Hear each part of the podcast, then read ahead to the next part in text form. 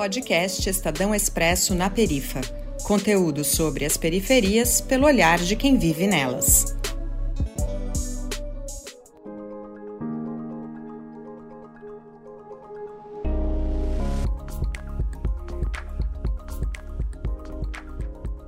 Olá, eu sou Arthur dos Anjos, radialista independente. Seja bem-vinda, bem-vindo e bem-vinde a mais um Expresso na Perifa.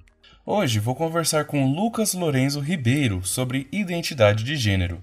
Ele é do bairro de Guaraituba, em Colombo, região metropolitana de Curitiba. É comunicador social e possui experiência própria sobre o assunto, pois ele é um homem trans.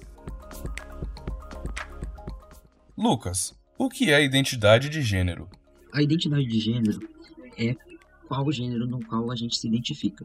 Então, essa identificação ela parte não só do ponto de partida ali que nós já nascemos com determinado sexo biológico, já designando qual gênero a gente vai permanecer, né, usando essa palavra entre aspas, pela vida, porém ela traz ali um pouco essa característica no qual a gente vai se identificando durante o crescimento. Então, a identidade de gênero é o quê? É um homem que nasce com sexo biológico masculino, no caso ali, em pênis, em brutas palavras, ele se identifica com o gênero feminino. Então, essa pessoa, ela se identifica como uma mulher. No caso contrário, uma pessoa que nasce com vagina e se identifica com o gênero masculino, ela se identifica como um homem. Essa identidade de gênero ela pode partir em determinadas idades, é, contextos e situações nas quais a gente vai se descobrindo durante a vida mesmo, e a gente pode perceber esses pontos da identidade de gênero durante o crescimento. Isso é um ponto bem importante. E qual a relação e contato com pessoas transgêneros no seu âmbito?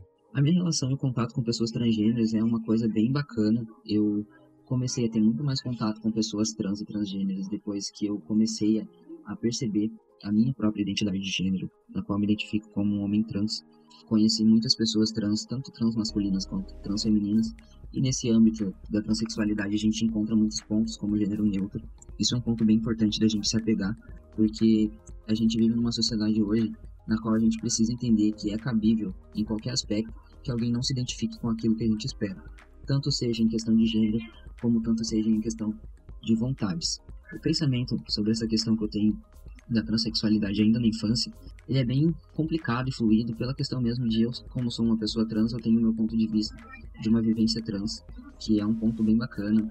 É, eu acredito que as pessoas elas devem ser abertas ao crescimento e à fluidez de sua vida, tanto em aspectos sociais como culturais, tanto quanto de tradição de família.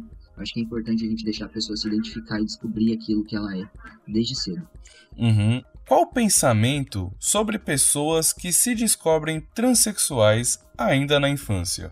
Se eu tivesse tido a oportunidade ou abertura de mostrar a pessoa que eu sou já quando criança, acredito eu, e não só acredito como tenho veracidade disso, que eu seria uma pessoa totalmente diferente hoje.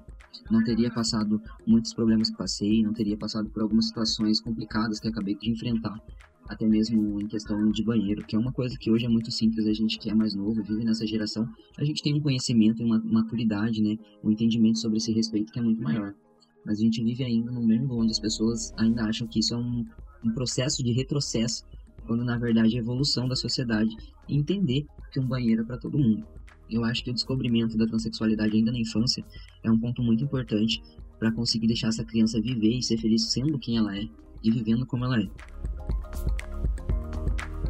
Certo.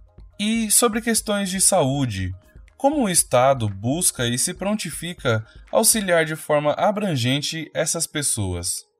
Quanto à questão de saúde pelo Estado, hoje a gente tem em diversos estados diversas formas dessas questões de tratativas sobre o tratamento aí na questão de hormônio, de auxílio de saúde, tanto médico, prestação de serviço de exame nas UPAs e etc, UBS também, que existem nos estados, né? No meu estado, particularmente, a gente tem aqui o CEPAT, que é um Centro para Atendimento de Pessoas Transsexuais e Travestis, no qual é disponibilizado um tratamento hormonal e também acompanhamento médico, tanto endocrinologista quanto também em questões de exames de sangue ou até mesmo é, exames preventivos para homens trans, pessoas trans masculinas, no qual a gente identifica se existe algum problema ou não.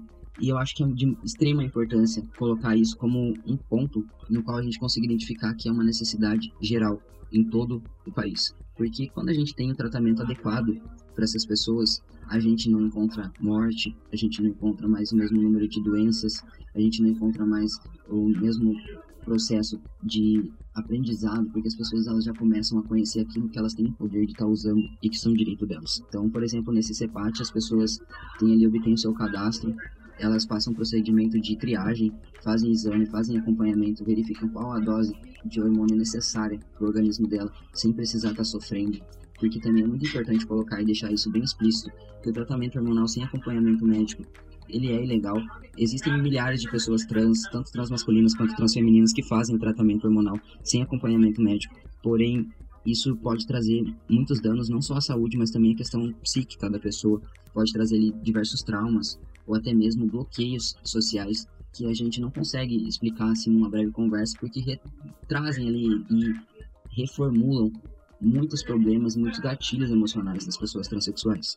Acho que é importante o Estado, hoje em dia, ele colaborar de forma, uma palavra assim, um pouco mais grotesca, é, é que melhor que ele abrace a gente, de uma forma que a gente consiga sentir que estamos sendo tratados da melhor forma. Que a gente consiga ter o acesso à saúde, que um homem trans ele vai fazer um exame preventivo, ele não seja constrangido, que uma pessoa que ainda não retificou seus documentos, ele tenha ainda esse processo de respeito sobre seu nome social. Essa questão da retificação de documento também se encaixa bastante nessa questão de saúde, porque é importante a gente identificar também que hoje em diversos estados do, do país aqui do Brasil, a gente tem o acesso à retificação de documento de forma grátis. Muitas pessoas trans não sabem dessa informação, mas a gente tem esse direito, a gente tem esse poder de chegar numa defensoria pública e ter o acesso à retificação de documentos de forma grátis. A gente pode solicitar o nosso direito, a gente deve fazer isso, inclusive. E existe todo um processo, toda uma questão. É um processo árduo, sim, mas vale muito a pena você, você ser reconhecido como você é. Então hoje essa retificação do documento a gente consegue encontrar ela, né? a gente procurando ali os, os, órgãos necessários dentro do estado que a gente reside, a gente consegue retirar todas as informações necessárias sobre os atestados, sobre os certificados que a gente precisa, é, certidão de nascimento, todos esses documentos necessários que também são uma questão de saúde, porque a saúde mental também é de extrema importância. E vale lembrar que hoje o Brasil é o maior país e o primeiro na questão de morte de pessoas trans. O Brasil é o país que mais mata pessoas transexuais e travestis. Então é isso, pessoal. Vale lembrar que as informações dadas pelo Lucas sobre centros de ajudas para pessoas trans e travestis e outros locais de tratamento de saúde são na cidade de Curitiba. Para informações na sua região, busque a UBS mais próxima. E até mais um Expresso na Perifa. Este episódio tem pauta, coordenação e direção do Lucas Veloso. Reportagem, apresentação e edição Arthur dos Anjos. A sonorização e a finalização são da Bárbara Guerra. Eu sou Viviane Zandonade e faço a locução de abertura e encerramento.